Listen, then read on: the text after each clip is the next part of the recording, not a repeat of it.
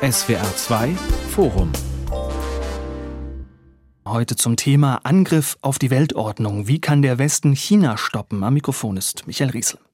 Es ist einsam geworden um Wladimir Putin. Der russische Präsident, ein mutmaßlicher Kriegsverbrecher, mit dem keiner mehr was zu tun haben will, außer China. Noch vor dem Krieg haben beide Staaten ihre grenzenlose Partnerschaft erklärt. Jetzt ist auf Seiten der NATO die Sorge groß, die Volksrepublik könne Russland in der Ukraine mit Waffen unterstützen. Xi Jinping und Putin, zwei ziemlich beste Freunde, vereint im Kampf gegen die liberale Weltordnung. Nicht wenige Beobachter sehen den Krieg in der Ukraine als ein Vorspiel für das, was dem Westen in der Konfrontation mit Peking noch bevorstehen könnte. Militärisch rüstet die Volksrepublik seit Jahren auf, wirtschaftlich ist sie ohnehin eine Supermacht und aus ihrem globalen Gestaltungsanspruch macht sie keinen Hehl. Wie sollen wir, wie soll der Westen auf diese autoritäre Herausforderung reagieren? Braucht Deutschland eine Zeitenwende auch im Verhältnis zu China? Darüber wollen wir reden in diesem SWR2 Forum mit Professor Dr. Heribert Dieter von der Stiftung Wissenschaft und Politik, mit Genia Koska, Professorin für China Studies an der Freien Universität Berlin und von der Universität Triers mit dabei der Sinologe und Politikwissenschaftler Professor Dr. Sebastian Heilmann. Herr Heilmann, Chinas Führung hat seit Beginn des Krieges immer wieder seine Freundschaft zu Russland betont, weigert sich, sich von Putins Angriffskrieg zu distanzieren, eher überhaupt von einem Krieg zu sprechen. Gleichzeitig leistet Peking in der Ukraine humanitäre Hilfe, mahnt beide Seiten zu Dialog und Verhandlungen, gibt sich neutral. Werden Sie aus diesen widersprüchlichen Signalen der Chinesen schlau? Ja, glaube schon, dass man da schlau draus werden kann. Das ist ja kein Flirt. Ne? Von der chinesischen Seite ist das eine strategische Einschätzung der Weltlage und der eigenen Interessen. Und das ist eine ganz interessengestützte Allianz zwischen Russland und China. Und China hat das Interesse ganz eindeutig, diese westlichen Allianzen zumindest äh, zurückzudrängen, klein zu halten, vielleicht sogar zu beschädigen. Und insofern hat Russland da eine Rolle für China. Und es gibt auch viele andere Elemente von militärischen Sonderbeziehungen bis hin zu ähm, Rohstoff- und Energiebeziehungen, die sehr wichtig sind. Also aus chinesischer Sicht hat Russland Russland eine hohe Nützlichkeit, geostrategisch und ökonomisch. Und diese Sonderbeziehungen sind tiefer und schon viel länger aufgebaut, als es in den Medien oft geschildert wurde. Hm. Frau Koska, die russische Offensive, die stockt seit Tagen. Wirkliche Erfolge kann das russische Militär nicht vermelden. Stattdessen führt es einen blutigen Vernichtungskrieg gegen die Zivilbevölkerung. Ähm, wie sehen Sie das? Bereuen die Chinesen mittlerweile, dass sie sich auf Putins Himmelfahrtskommando eingelassen haben? Ich, ich, glaube, China spielt auf Zeit. Also die, wir haben ja gerade über die pro-russische Neutralität seitens China gesprochen. Und China schaut, wie sich der Krieg entwickelt, ob es jetzt zur diplomatischen Lösung kommt, langer Zermürbungskrieg oder Eskalation. Und China sozusagen wartet, schaut von Weitem drauf zu. Und man muss aber auch dazu sagen, so hohen Einfluss hat China vielleicht auch nicht, wie wir das oft denken. Putin ist unberechenbar und China ist sozusagen da auch nicht beteiligt direkt und hat vielleicht auch nur begrenzt Einflussmöglichkeiten auf Putin. Hm, ja, die Frage nach dem Einfluss, Herr Dieter, die Frage treibt ja viele um. Was wusste Peking? War Xi eingeweiht in Putins Pläne? Kurz vor den Olympischen Winterspielen gab es ein Treffen in Peking, eine gemeinsame Erklärung mit der Aufforderung, die NATO NATO dürfe sich nicht weiter nach Osten ausweiten. Dann zwei Wochen später der Überfall. Wie interpretieren Sie das? Führt Putin diesen Krieg mit dem Segen Chinas?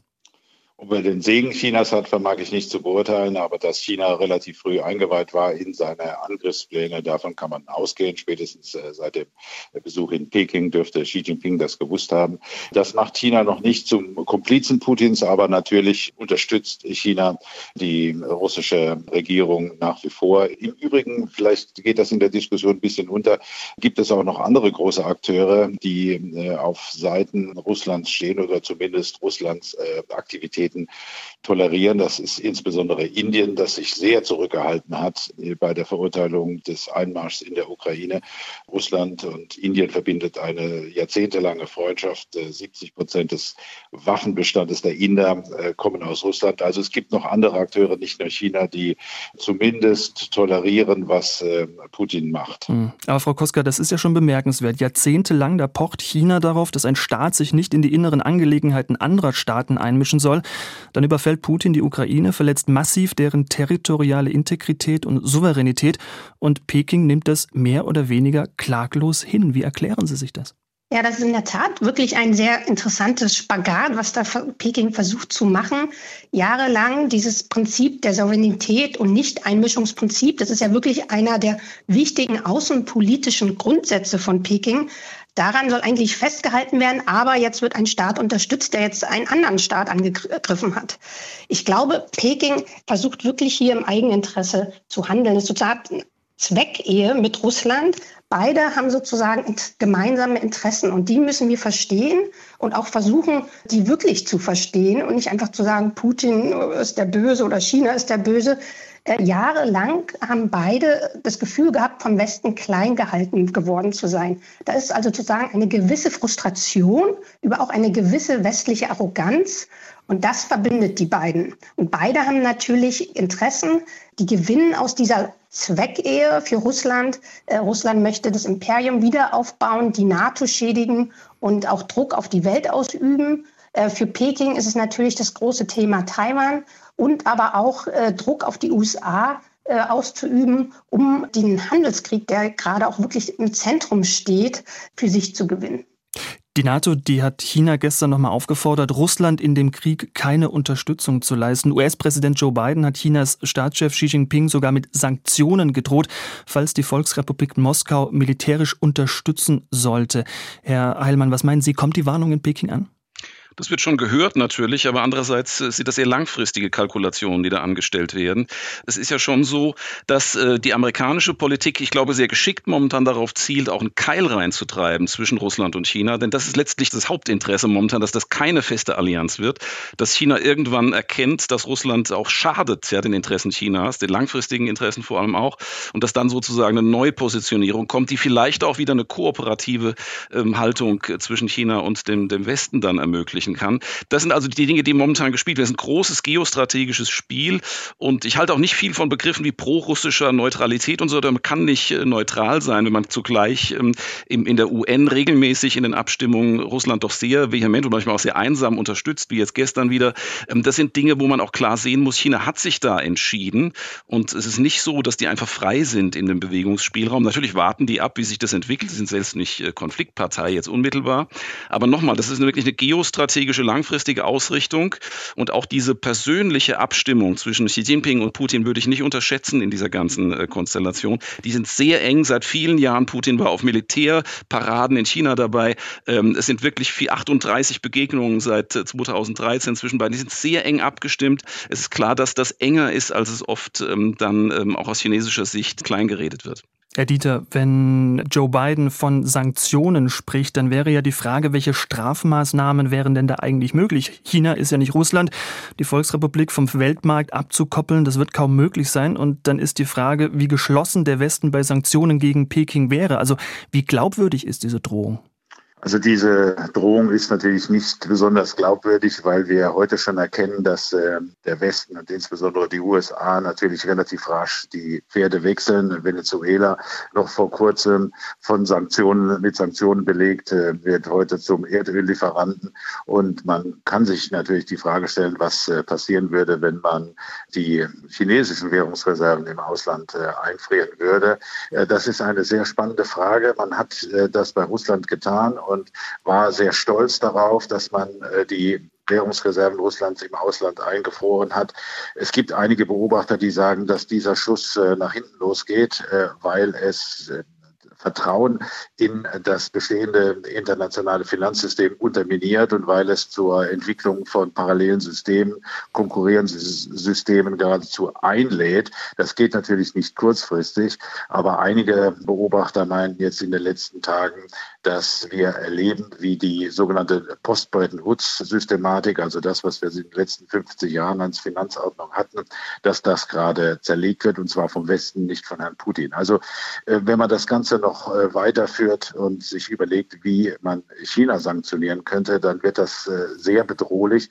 Und ich habe Sorge, dass man hier zurückfällt in eine, in eine problematische Denkweise, die die 1930er äh, Jahre kennzeichnete, dass man unterscheidet in, in Wirtschaftsbeziehungen zu Freunden und Wirtschaftsbeziehungen zu Feinden, die man abbaut. Das hat in den 30er Jahren nicht viel Gutes bewirkt und das wird auch heute nicht viel Gutes bewirken, wenn man die Brücken abbricht. Also das ist jetzt kein Plädoyer, die Augen zu verschließen vor der, vor der russischen Aggression, aber man soll bei Schritten, die man gegenüber Russland und auch gegenüber China äh, unternimmt, sich fragen, ob das letzten Endes stabilisierend oder destabilisierend wirkt. Und da handelt der Westen nach meiner Wahrnehmung äh, gegenwärtig etwas zu kurzatmig. Ich glaube, also der Punkt ist, äh, dass man auf jeden Fall weiter die Gespräche suchen muss. Ja, ähm, das ist auf jeden Fall extrem wichtig. Der Punkt ist schon auch, dass wir plötzlich so wieder Diskussionen führen, liberale Systeme versus nicht liberale Systeme. Also was ich hier wirklich interessant finde, ist, dass plötzlich, also es gab jahrelang immer Wandel durch Handel und daran hat man geglaubt, aber jetzt, und es kam auch über äh, Trump in den USA, dass plötzlich wieder außenpolitische und handelspolitische Aspekte miteinander wieder enger verknüpft werden. Und darauf muss man reagieren. Ich glaube aber, dass da auch, wie Herr Dieter meinte, Gespräche sind da extrem wichtig, weil nur so kommt man da auch wieder aus dieser Krise raus. Ist ja eine globale Krise. Ich muss da dagegen halten. Ich glaube, wir haben geopolitisch jetzt eine Konstellation, wo eben die Tatsache, dass wir diese Systemunterschiede beiseite geschoben haben die letzten 30 Jahre, um China zu integrieren, um Russland zu integrieren, dabei zu haben in der globalen Wirtschaft, dass das jetzt der Bruch ist, dass wir dann Bruch erfahren. Auf einmal ist wieder, als wäre der Schleier weggerissen. Auf einmal sehen wir, mein Gott, diese politischen Systeme, sogar die Ziele, die strategischen Ziele und Interessen völlig anders. Die Wirtschaft wird plötzlich als Waffe eingesetzt von allen Seiten. Wir können eigentlich nur noch mit äh, einigermaßen Gleichgesinnten zusammenarbeiten. Das heißt, es ist eine Konstellation, die eigentlich wir natürlich aus dem alten Kalten Krieg kennen, jetzt unter neuen Vorzeichen, mit neuen Partnern, Gegnern und so weiter. Aber diese geopolitische Aufladung der Weltwirtschaft, die Frontbildung, die wir jetzt haben, diese Multipolarisierung, Polarisierung, dass auch immer wieder Großmächte miteinander im Konflikt stehen. Es wird immer instabiler, das Ganze. Das ist jetzt eine Situation, die durch die Ukraine-Invasion Russlands ausgelöst worden ist. Das wird nicht mehr weggehen. Wir werden das nicht mehr diplomatisch wegreden können. Wir sind hier in einer neuen Phase der Weltordnung. Wir sind hier wirklich in einem neuen Koordinatensystem und Systemgegensätze, militärische Kapazitäten spielen auf einmal eine viel größere Rolle als wirtschaftliche Kalküle. Das ist die neue Welt, in der wir uns bewegen. Ich stimme dem natürlich zu, aber ich äh, möchte doch darauf hinweisen, dass äh, diese Eskalationsspirale natürlich äh, sehr gefährlich wirkt und auch sehr gefährlich ist. Und gewiss kann man in der Handelspolitik, und das zeichnet sich ja schon ab, dass man neue Formen der Zusammenarbeit sucht unter Gleichgesinnten dass man in der WTO nicht mehr weiterkommt, sondern alternative Foren entwickelt. Dennoch ähm, möchte ich dafür plädieren, den Gesprächsfaden nicht abreißen zu lassen. Und wenn man diese Eskalationsspirale immer weiter dreht, dann steht auf der anderen Seite ein vergleichsweise unberechenbarer Mensch, der offenbar bereit ist, auch Waffen einzusetzen, äh, deren, deren Nutzbarkeit wir in den vergangenen Jahrzehnten eher in Frage gestellt haben. Also äh, ich stimme zu, es ist eine neue Konstellation. Im Übrigen kann man natürlich sagen, dass äh, bereits ab 2014 Xi Jinping und äh, Wladimir Putin äh, sich deutlich verabschiedet haben aus dem, aus dem Konzert der kooperativen Staaten westlicher Prägung. Das war nie ganz ernst zu nehmen, aber seit 2014 ist das klar geworden. Diese beiden Akteure haben eine andere Agenda. Insofern, also wir sollten nicht äh, unnötig eskalieren und ich glaube, dass gerade äh, die Axt an das internationale Finanzsystem anzulegen eine ganz gefährliche Sache ist. Frau Koska, auf den ersten Blick, da sind das ja zwei ziemlich ungleiche Partner, die sich da gefunden haben. Russland, das seiner verlorenen Größe nachtrauert und in der Vergangenheit lebt. Daneben die aufstrebende Supermacht China, der scheinbar die Zukunft gehört. Ist das eine Allianz, vor der der Westen sich fürchten muss? Also ich glaube, die Partner sind sehr unterschiedlich und das würde ich auch gerne noch mal betonen. Die China ist viel mehr verflochten mit der globalen Weltwirtschaft. Also wenn wir uns das Handelsvolumen mit USA und Europa anschauen, da ist China viel abhängiger, als es zum Beispiel Russland ist. Und ich glaube, das ist auch der Punkt, warum wir wahrscheinlich viel eher Zugang haben zu China über Gespräche was zu erreichen, weil China kann sich nicht abschotten. Auch zur gleichen Zeit sollte aber auch Europa überlegen, wie können wir uns äh, systematischer sozusagen äh, abstimmen und wie können wir auch unsere Abhängigkeiten zu Ländern wie China oder auch wie jetzt Russland reduzieren. Ich glaube, äh, das sind zwei Länder, die sind eigentlich doch sehr unterschiedlich. Es ist jetzt relativ einfach, die in einen Topf zu werfen, weil plötzlich reden alle von der China-Russland-Allianz. Ich glaube trotzdem, äh, China sieht in Russ Russland oder ich sage eher Putin einen sehr unberechenbaren Partner. Der hat gerade ein Nachbarland angegriffen. Wenn man selber eine Grenze mit diesem Partner hat, da ist man besonders vorsichtig. Und insofern ist, glaube ich, China versucht es ein Spagat, äh, also pro Russland momentan, aber diese Ehe, diese Zweckehe würde China auch jeden Moment wieder sich scheiden lassen, einfach weil am Ende geht es China um Eigeninteresse. Und Chinas Eigeninteresse ist weiterhin eine gute innenpolitische Situation. Die Partei will weiter das Land regieren. Dafür braucht es aber auch eine gute Wirtschaft. Und das momentan geht nur, wenn die globale Weltwirtschaft äh, stabil ist und äh, man mit Europa und USA weiter Handelsbeziehungen haben kann. Darf ich äh, zu einer Bemerkung von Ihnen, Frau Kostka, äh, etwas sagen? Und zwar, Sie haben gesagt, äh, China braucht äh, den Weltmarkt und will weiter im Weltmarkt aktiv sein. Ich glaube, da haben wir tatsächlich in den letzten Jahren auch eine Veränderung. Für äh, Generalsekretär Xi hat Priorität die Stabilisierung der Macht der kommunistischen Partei und die wirtschaftliche Entwicklung steht an Platz zwei. Und ähm, Sie kennen die Konzepte, die er vertritt, die äh, zweifache Zirkulation, die letzten Endes darauf setzt, äh, China ein Stück weit vom Weltmarkt abzukoppeln. Das ist eine Entscheidung, die ist lange vor dem Ukraine-Krieg gefallen. Die wird seit Jahren vorbereitet. Es geht letzten Endes darum, dass China nicht mehr abhängig sein will, meinetwegen von Halbleiterzulieferungen aus dem Ausland. Und äh, all das ist schon äh, vor vielen Jahren auf den Weg gebracht worden. Das wird immer deutlicher, dass China versucht, weniger in die Weltwirtschaft integriert zu sein als in der Vergangenheit. Und das ist äh, für die ähm, Europäer und für die deutsche Wirtschaft insbesondere natürlich eine sehr schwierige Entwicklung, weil dann braucht man auch die deutschen Mittelständler aus Süddeutschland nicht mehr, um die Wirtschaft äh, Chinas zu stabilisieren. Und das sollte uns zu denken geben. Wenn ich da gerade was anfügen darf, diese, diese Veränderungen sind wichtig, dass die Entkopplungstendenzen eben nicht nur von westlicher Seite, von amerikanischer Seite kommen, sondern auch von chinesischer Seite, die letztlich diese Abhängigkeiten vor allem von West westlichen Inputs insgesamt auf allen Ebenen für sehr riskant, für gefährlich, für destabilisierend halten. Das heißt, diese neue Ausrichtung in China betrifft natürlich die Beziehung zum Westen in der Form, dass ähm, Lieferanten aus dem Westen, dass die, der ganze Beitrag der westlichen ähm, Technologiegeber, dass der reduziert werden soll. Das heißt, China ist selbst auf einem Entkopplungstrip an der Stelle, aber, und das ist wichtig, zugleich wollen die natürlich exportieren in die Welt hinaus, vor allem auch in Entwicklungs- und Schwellenländern, ihre Position da ähm, verstärken. Und das ist das neue Spiel. Es ist also nicht so, dass das einfach nur vom Westen gemacht wäre, dass die USA sich das ausgedacht hätten mit der Entkopplung, sondern beide Seiten arbeiten momentan daran, vor allem in der Hochtechnologie unabhängiger zu werden von wechselseitigen Inputs. Also eine Mischung aus Rückzug und Expansion. Frau Koska, welche Vorstellung einer künftigen Weltordnung hat denn die chinesische Führung und welche Rolle will sie darin spielen? Also ich glaube, die unabhängig sein, äh, da teilen wir alle drei die gleiche Meinung. China möchte langfristig unabhängig sein. Ich glaube, momentan ist es noch ein Tick zu früh dafür. Deswegen ist momentan China weiter auch abhängig davon, dass global, äh, also es geopolitisch eine stabile Wirtschaft gibt. China hat auch wirklich innenpolitische Probleme, ob das jetzt eine wackelnde Wirtschaft ist oder auch interne Probleme. Die demografische glaube, Entwicklung? Die demografische Entwicklung. Es ist auch, also das muss ich auch immer sagen, China wird immer so dargestellt, als wäre ich jetzt schon das Technologiezentrum der Welt. Ja, ähm, meine Forschung zeigt aber, gerade wenn man sich auch künstliche Intelligenz anguckt oder digitale Smart Cities Implementierung, da gibt es so viele Probleme. Oft äh, funktioniert es gar nicht so, wie man das will. Das heißt, China ist noch gar nicht bereit für diese Abkopplung, selbst wenn es wollte. Deswegen denke ich auch, dass diese, äh, zum Beispiel jetzt diese Krise mit Putin noch ein Tick zu früh für China kam. Also man ist noch abhängig, ähm, ob man es will oder nicht. Langfristig, natürlich möchte China das nicht liberale System dort akzeptiert, global.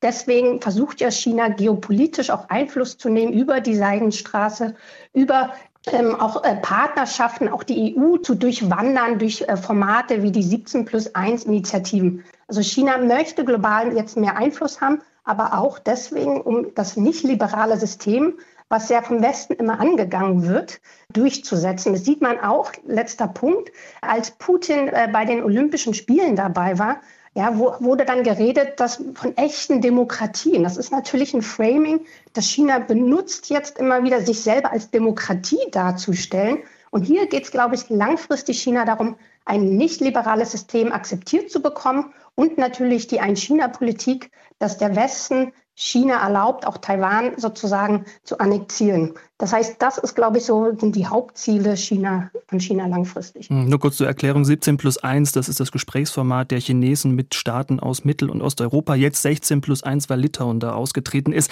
Herr Dieter, Frau Koske hat auf was Interessantes hingewiesen, nämlich auf diese Wahrnehmung, die bei uns herrscht in Bezug auf China, dass der Aufstieg der Volksrepublik an die Spitze der Welt im Grunde nur eine Frage der Zeit ist und unaufhaltsam sei. Überschätzen wir China? Überschätzt sich China selbst? Ja, also China übers, wird überschätzt und überschätzt sich selbst. Es gibt äh, eine ganze Reihe von wirtschaftlichen Problemen, die in der hiesigen Debatte zu kurz kommen. Nun ist es natürlich gefährlich, wenn man sagt, äh, China hat wirtschaftliche Schwächen. Das haben schon viele gesagt und das ist da nicht eingetreten. Aber es gibt heute eine Vielzahl äh, von Problemfeldern, die in der Summe schwierig sind. Ich will nur mal die wichtigsten nennen. Das ist die Verschuldung, das ist die Demografie, das ist die Produktivitätsentwicklung und das, das ist der technologische Rückstand. Also wenn man allein allein diese vier Felder nimmt, äh, da ist da noch ein weiter Weg zu gehen. Und es ist tatsächlich so, dass auch die hiesige Debatte äh, geprägt wird von Akteuren, die in China stark äh, engagiert sind. Das ist allen voran die deutsche Automobilindustrie und nochmal allen voran Volkswagen. Und ähm, dort diese Akteure prägen ein Stück weit das, unsere Wahrnehmung, unsere, die Wahrnehmung der deutschen äh, Gesellschaft, die äh, geprägt ist davon, dass man glaubt, China hat einen enormen äh, Aufstieg weiter vor sich. Ähm, hat natürlich einen enormen Aufstieg hinter sich. Aber ob das immer so weitergehen wird, ist die große Frage, die auch äh, intensiv diskutiert wird. Vielleicht ein Punkt, den Sie auch schon angesprochen haben, Herr Riese, die Demografie.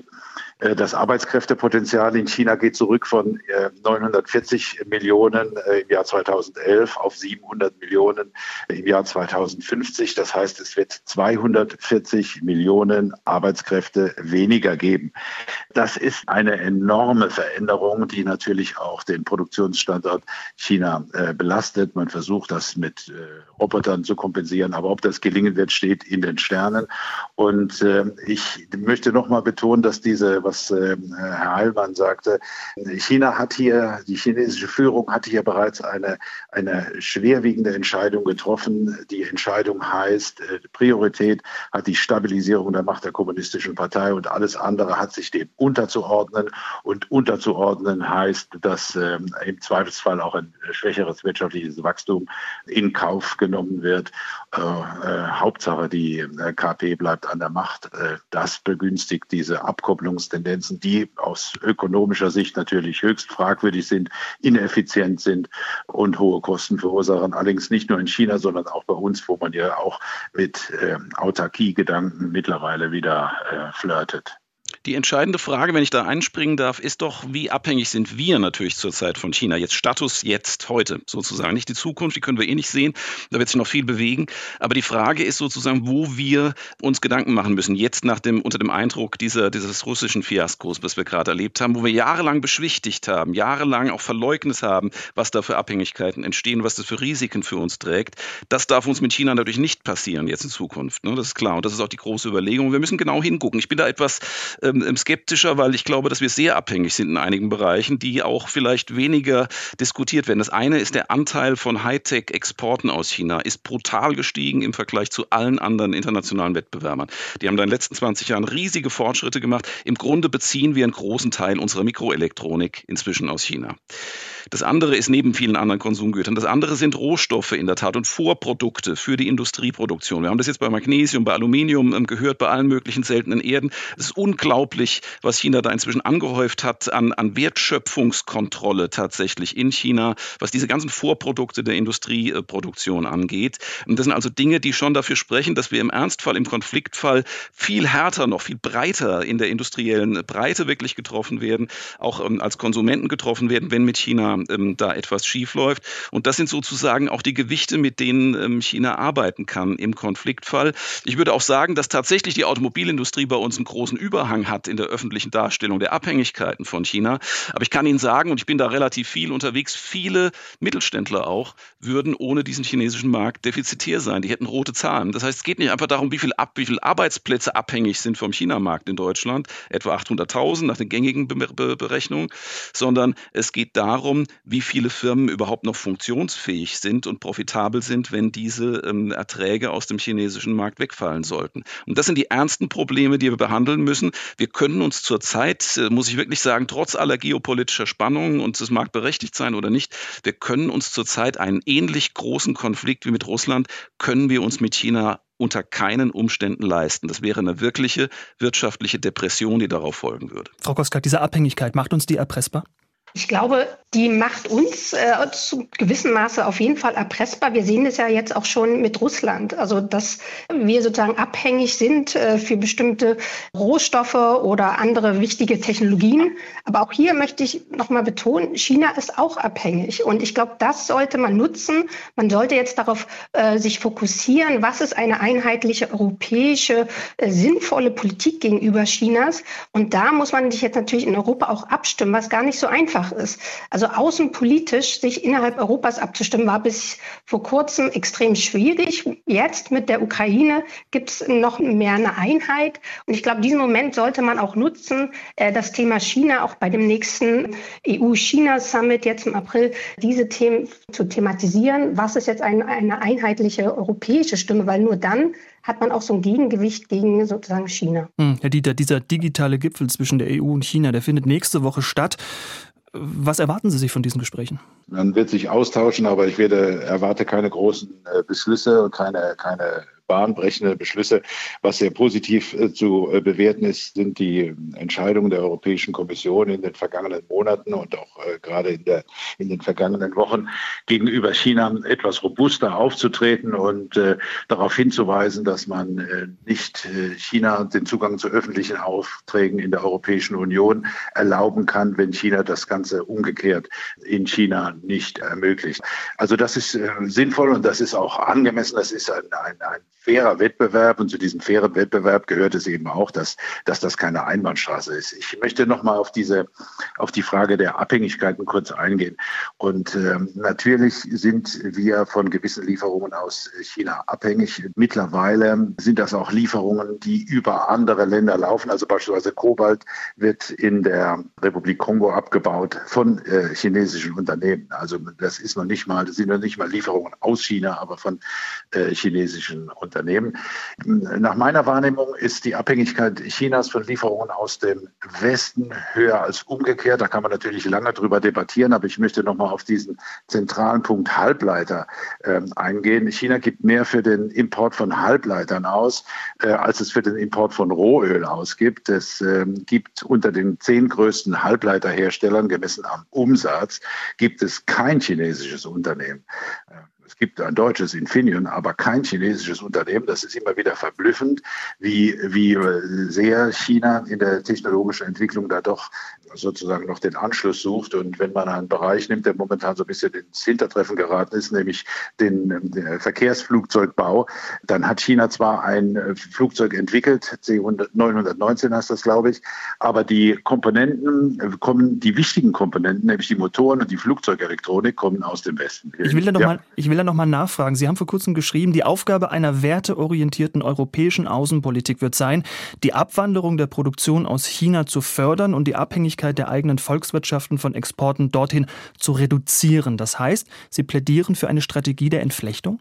Ähm, ich plädiere dafür, dass man, dass man gewappnet ist auf äh, Konflikte. Und natürlich wird es auch so sein, dass man, dass man gerade bei der Produktion in China genauer hinschaut. Das ist nicht nur meine Einschätzung. Der, der Chef des Bundesverbandes der deutschen Industrie, Herr Rußwurm, sagte, das müssen auch äh, deutsche Unternehmen in der Wertschöpfungskette auf dem, äh, im Blick haben. Sie müssen bedenken, ob Zwangsarbeit in Teilen der chinesischen Fabriken eingesetzt wird. Und wenn man auf Werte, eine wertebasierte Außen Außenpolitik setzt, dann äh, muss man das auch äh, unter Hinnahme von Kosten im Zweifelsfall durchsetzen. Also das wird nicht ganz einfach, wenn die, wenn die Industrie diese Maßstäbe befolgt. Wenn ich da was hinzufügen darf, ich meine, diese Abhängigkeiten haben wir gesehen, was für Folgen die haben in so einem Konfliktfall. Und so ein Konfliktfall ist natürlich mit China jederzeit denkbar, etwa in der Taiwan-Frage.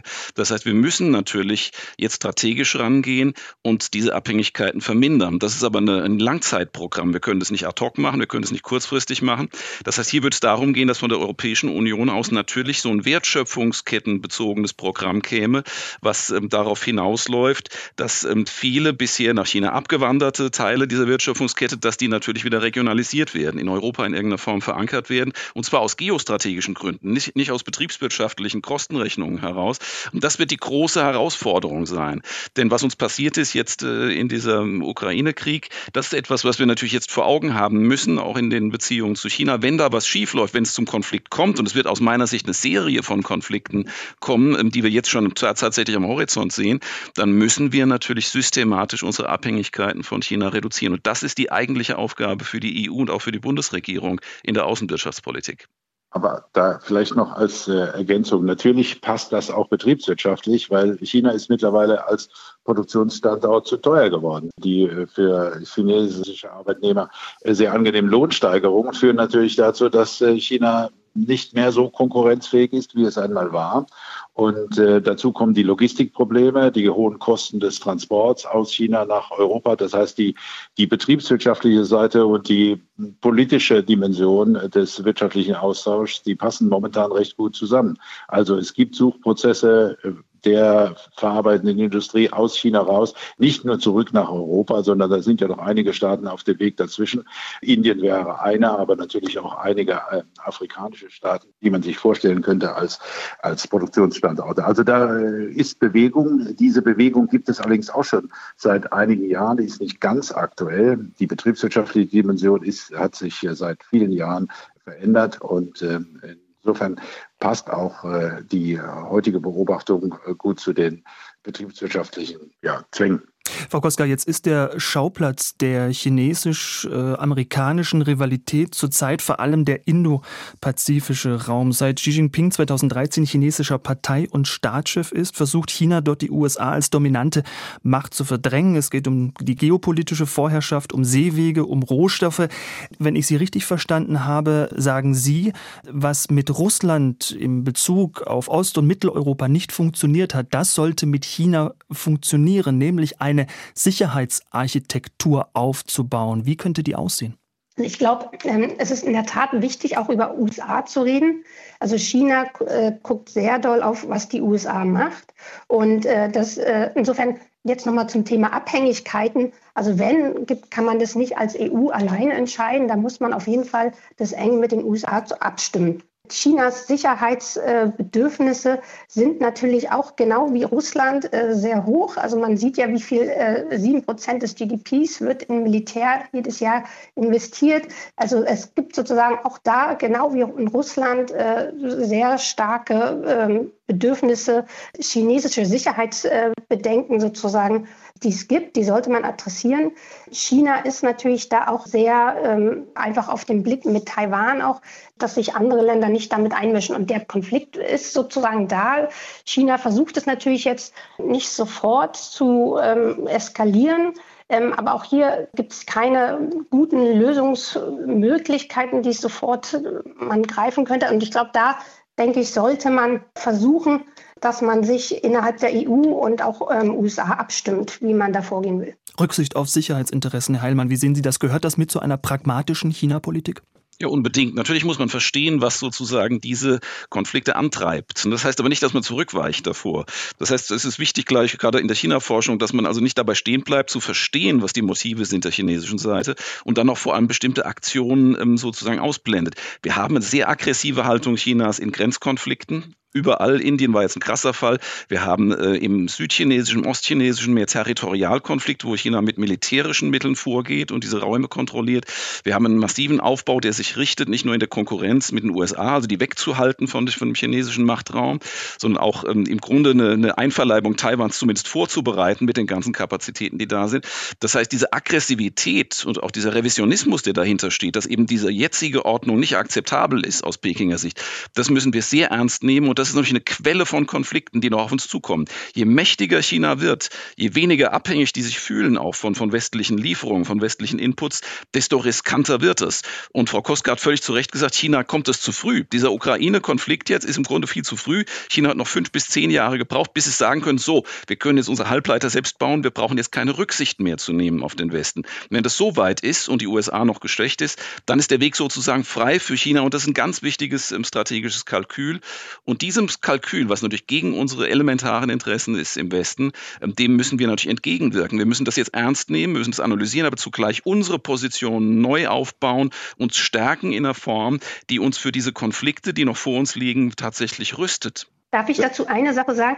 Also generell ist ja jetzt die Diskussion, es scheint so, dass wir so zwei Machtblöcke sehen, ja, den liberalen äh, Westen und dann halt die nicht liberale China Russlands. Ich glaube aber, dass das im lang, langfristig nicht im Interesse aller ist. Das wissen eigentlich alle. Ja, wir haben globale Probleme wie Klimawandel und so weiter. Und ich glaube, es ist auch wichtig, dass man jetzt ist, sich verschlimmert. Ich meine, dass es die Machtblöcke gibt, das wusste man. Äh, das war auch klar, dass durch die wirtschaftlichen Aufstreben Chinas, dass es da Verschiebungen gibt. Da muss sich vielleicht auch der Westen ein bisschen dran gewöhnen, ob man es will oder nicht. Man muss auch lernen, wie man damit umgeht. Ich sage nicht, dass man alles akzeptieren muss, aber ich glaube, es ist auch wichtig, dass man versucht zu überlegen, es gibt auch ein paar Punkte, die sind im Interesse aller.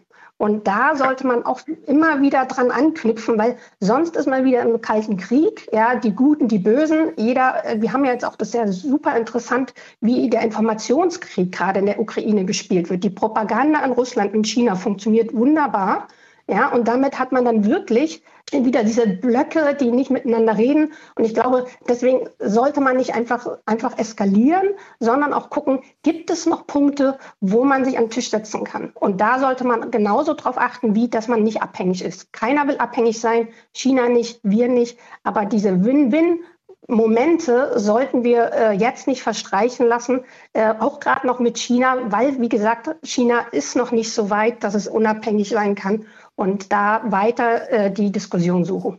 Also ich möchte an dieser Stelle darauf hinweisen, dass äh, voneinander abhängig zu sein ein Wesen der internationalen Arbeitsteilung ist, das wir gerade aufgeben. Das ist eine bedenkliche Entwicklung. Wir wollen alles selber machen. Auch die Europäische Union möchte jetzt alles selber machen, alle Halbleiter selber herstellen, zumindest die wichtigen. Und ich halte es für problematisch. Aber ich möchte an einen Punkt, Frau Koska, widersprechen. Sie unterstellen eine Interessenidentität. Ähm, wir wollen alle äh, in bestimmten äh, Punkten das Gleiche und ich glaube, davon müssen wir uns verabschieden. Wir wollen nicht alle an bestimmten Punkten das Gleiche, sondern einige wollen etwas anderes.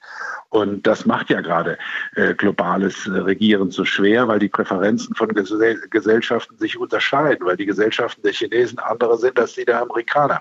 Aber trotzdem, und, aber trotzdem Herr Dieter, ja. ist es doch Fakt, dass wir zum Beispiel zur Bewältigung des Klimawandels, wie Frau Koska ihn angesprochen hat, da werden wir die Chinesen brauchen. Das heißt, es wird ein Balance Balanceakt zwischen Konfrontation und Kooperation. Ja, natürlich werden wir die Chinesen brauchen, um den Klimawandel zu bewältigen. Aber das wird, äh, das, ähm, ich weiß nicht, welche Felder man noch anführen sollte und könnte, äh, wo eine Kooperationsnotwendigkeit besteht. Also im Bereich der Handelspolitik nicht, im Bereich der, der Finanzpolitik offenbar Gesundheitspolitik, eine Pandemiebekämpfung ist natürlich ein klarer Fall jetzt. Ne? Das, das liegt ja. direkt auf den Füßen. Dafür ist natürlich globale ja. Kooperation definitiv auch ja. Ähm, erforderlich. Ne? Erforderlich heißt aber doch nicht, da sind wir uns vermutlich einig, dass alle mitziehen. Also ich meine, wir nee. können äh, eine Diagnose stellen, aber das heißt noch nicht, dass alle mitziehen. Und ähm, ich, die, die Wahrnehmung der, der Kooperationsbereitschaft im indopazifischen Raum, das finde ich auch sehr spannend. Das ist ja so, dass die, dass die Aggressivität, mit der China auftritt, jetzt zu neuen Bündnissen geführt hat, von denen man sich vor ein paar Jahren noch gar nicht vorstellen konnte, äh, dass es die geben wird. Also dass man im vergangenen September ein Bündnis geschaffen hat zwischen den Amerikanern, Großbritannien und Australien. Das wäre vor äh, nicht allzu langer Zeit nicht denkbar gewesen nicht, dass dies äh, einander fremde Gesellschaften gewesen wären, aber dass sich Großbritannien im indopazifischen Raum engagiert, genau wie Frankreich, wir Deutsche noch sehr viel weniger. Äh, das ist doch äh, bemerkenswert und in gewisser Weise auch zu begrüßen. Insofern also das, was China an Aggression in den Prozess hineinbringt, das führt auch nach meiner Wahrnehmung zu äh, Gegenreaktionen, die zum Teil sehr positiv sind und äh, vielleicht ein Blick auf ein Land, das besonders betroffen ist äh, von chinesischer Aggression, nämlich Australien. Ähm, vor drei, vier Jahren waren die allermeisten Australier noch äh, davon überzeugt, dass äh, China eine wirtschaftliche Chance ist und kaum eine sicherheitspolitische Bedrohung. Das hat sich komplett gedreht und die australische Gesellschaft nimmt China heute völlig anders wahr als noch vor drei, vier Jahren. Und äh, damit muss Peking auch zurechtkommen, dass es zunehmend Gegenwind gibt, nicht nur in Australien, im gesamten indopazifischen Raum. Und das ist für Peking auch alles andere als eine einfache Aufgabe. Ja, diese Gegenmachtbildung läuft wirklich ganz ähm, evident. Ich möchte mal ein Plädoyer für die Bipolarität tatsächlich, für eine bipolare Ordnung auch ähm, halten. Was wir momentan sehen, ist ja eher Großmachtkonflikte mit vielen, also eine multipolare Ordnung. Russland spielt eine Rolle, Türkei spielt ihre Rolle. Es gibt noch andere Spieler, die, die es versuchen, Indien natürlich auch im eigenen Raum. Das heißt, so eine, ähm, eine Großmachtsituation führt zu mehr Konflikten historisch, immer. Das war die Situation in Europa im 19. Jahrhundert mit vielen Kriegen und so weiter. Eine bipolare Ordnung, wie wir sie kennen, führt immerhin dazu, dass wir zwei große ordnende Kräfte haben, die auch miteinander noch verhandeln können. Zum Beispiel auch über nukleare Nonproliferation, zum Beispiel über Klimawandel, zum Beispiel über Pandemiebekämpfung. Das heißt, wenn wir eine Situation am Ende haben, wo dieser Ukraine-Krieg eigentlich nur noch eine Fußnote ist einer neuen Entwicklung von der bipolaren Welt, Russland dann im Grunde eingegliedert ist in einer Hemisphäre, die von China kontrolliert wird, kann das ruhiger werden, es kann stabiler werden. Also nicht so, dass das unbedingt das Chaos bedeutet. Wir sind vielleicht momentan auf einem Zwischenschritt, aber es ist möglich, ähm, dass diese Ordnung der Zukunft ähm, wesentlich stabiler ist als das, was wir jetzt vor Augen haben. Ein interessanter Gedanke. Frau Koska, Sie haben vorhin darauf hingewiesen, dass es der EU gelingen muss, gegenüber China geschlossen aufzutreten, Einigkeit zu beweisen. Jetzt hat es in der Vergangenheit eine Schamoffensive der Chinesen gegenüber Staaten in Ost- und Mitteleuropa gegeben. Mit solchen Sonderbeziehungen zu Peking muss damit jetzt Schluss sein? Ich glaube, das ist in der Tat, bisher hat Peking immer versucht, bilaterale Beziehungen zu bestimmten europäischen Staaten zu führen, äh, Ungarn und anderen, um sozusagen Chinas Eigeninteresse äh, durchzusetzen. Jetzt sieht man in der Tat, äh, dass sich Europa ein bisschen wieder nähert, eine gemeinsame Stimme zu finden. Insofern glaube ich, ist es noch jetzt abhängig, wie sich die politische Situation äh, ändert durch den Ukraine-Krieg. Ich glaube aber, dass viele europäische vor allen Dingen auch gerade die kleinen Länder jetzt gerade merken, dass man sozusagen auch viele Vorteile hat, Teil der Europäischen Union zu sein. Und ich glaube, das ist ein Moment, den, den stärkt gerade Europa, den kann Europa nutzen. Ich will noch mal was zu den Machtblöcken sagen. Ich glaube, es ist wirklich wichtig, dass man akzeptiert, wenn es ein bipolares System ist, dann muss man auch Vielfalt dort akzeptieren. Die EU und USA waren führend und jetzt Vielfalt zuzulassen, ist nicht immer einfach. Aber diese globalen Probleme, die man hat, die sollte man in den Mittelpunkt stellen, um auch dann zu akzeptieren, dass es bestimmte Vielfalt gibt in dem System. Ja, aber Frau Koska, das, würde doch, das bedeutet ja dann, dass wir auch die totalitären Maßnahmen in Xinjiang gegenüber den Uiguren akzeptieren. Das können wir nicht akzeptieren. Nein, ich sage nicht, dass äh, wir die akzeptieren müssen. Ich sage mit Vielfalt, dass man versteht, dass große Staaten wie Russland und China bestimmte Sicherheitsbedürfnisse haben. Das heißt nicht, dass man äh, sagen soll, ihr dürft jetzt machen mit der Ukraine, wie ihr wollt, ihr dürft jetzt mit Xinjiang machen. Das ist absolut nicht, was ich sage. Was ich sage, ist aber, dass man nicht diese beiden äh, Staaten einfach in die Ecke stellt ähm, und sagt, wir im Westen sind jetzt eine Einheit. Äh, das bringt allen nichts. Damit provoziert man noch mehr die Eskalation. Ich sage, man muss weiter äh, sich verhandeln, äh, Kommunikation suchen, Vermittler sind extrem wichtig in solchen Rollen und nicht einfach sagen, ihr habt nicht unsere Maßstäbe, unsere Meinung und deswegen können wir mit euch jetzt nicht weiter äh, im, Handel sein und wir wollen unabhängig sein. Also A, glaube ich auch wirklich nicht, dass man heutzutage unabhängig mehr sein kann. Wir leben in einer globalen Welt. Das rückgängig zu machen, geht nicht auf heute, auf morgen. Und man muss jetzt einfach pragmatisch und realistisch sein. Und das Ziel sollte sein, weiter mit China nicht sozusagen blauäugig verhandeln, aber weiter kommunizieren. Und deswegen sind auch gerade solche Austausche äh, nicht in der Öffentlichkeit, aber hinter Türen zwischen äh, den führenden Politikern extrem wichtig. Herr Heilmann, Sie haben das Schlusswort. Also kommunizieren reicht mir nicht. Wir kommunizieren schon lange mit China. Wir, wir tauschen uns aus. Wir waren sehr offen, wir waren sehr freigebig. Wir haben, hunderttausende Studierende bei uns kostenlos ausgebildet für China, die jetzt zurückgehen, die dort die Wertschöpfung fördern. Wir waren sehr offen, wir waren sehr freigebig, wirklich. Und ähm, ich glaube, dass wir diese, diese Probleme, die wir mit Russland haben, mit China in anderer Form, in anderer Eskalationsstufe auch bekommen werden. Wir werden viele Konflikte sehen. Und wir müssen das behandeln aus einer Position der Stärke. Das ist mir sehr wichtig. Wir können nicht einfach nur darauf hoffen, dass wir wie im Universitätsseminar überzeugen durch, durch Vernunft oder sowas, sondern es ist ganz klar, dass äh, Russland und auch China, Putin und Xi Jinping Gegner nur schätzen oder gegenüber nur schätzen, die was zu bieten haben, die ihnen was entgegensetzen können. Deswegen glaube ich nicht, dass Kommunikation per se die Lösung ist. Wir werden die westliche Position gegenüber China, auch gegenüber China, sehr stärken müssen. Das heißt militärisch, cyberbezogen, aber auch in den Handelsmaßnahmen was etwa die Abwehr staatswirtschaftlicher Praktiken und auch der chinesischen Zwangsdiplomatie angeht. Da ist wirklich mehr Stärke gefragt, nicht nur pure Kommunikation. Angriff auf die Weltordnung. Wie kann der Westen China stoppen? Das war heute unser Thema im SWR 12 Forum. Ich bedanke mich bei meinen Gästen, bei Sebastian Heinmann von der Universität Trier, bei Heribert Dieter von der Stiftung Wissenschaft und Politik und von der Freien Universität Berlin war Genia Koska mit dabei. Mein Name ist Michael Riesel. Danke fürs Zuhören und machen Sie es gut.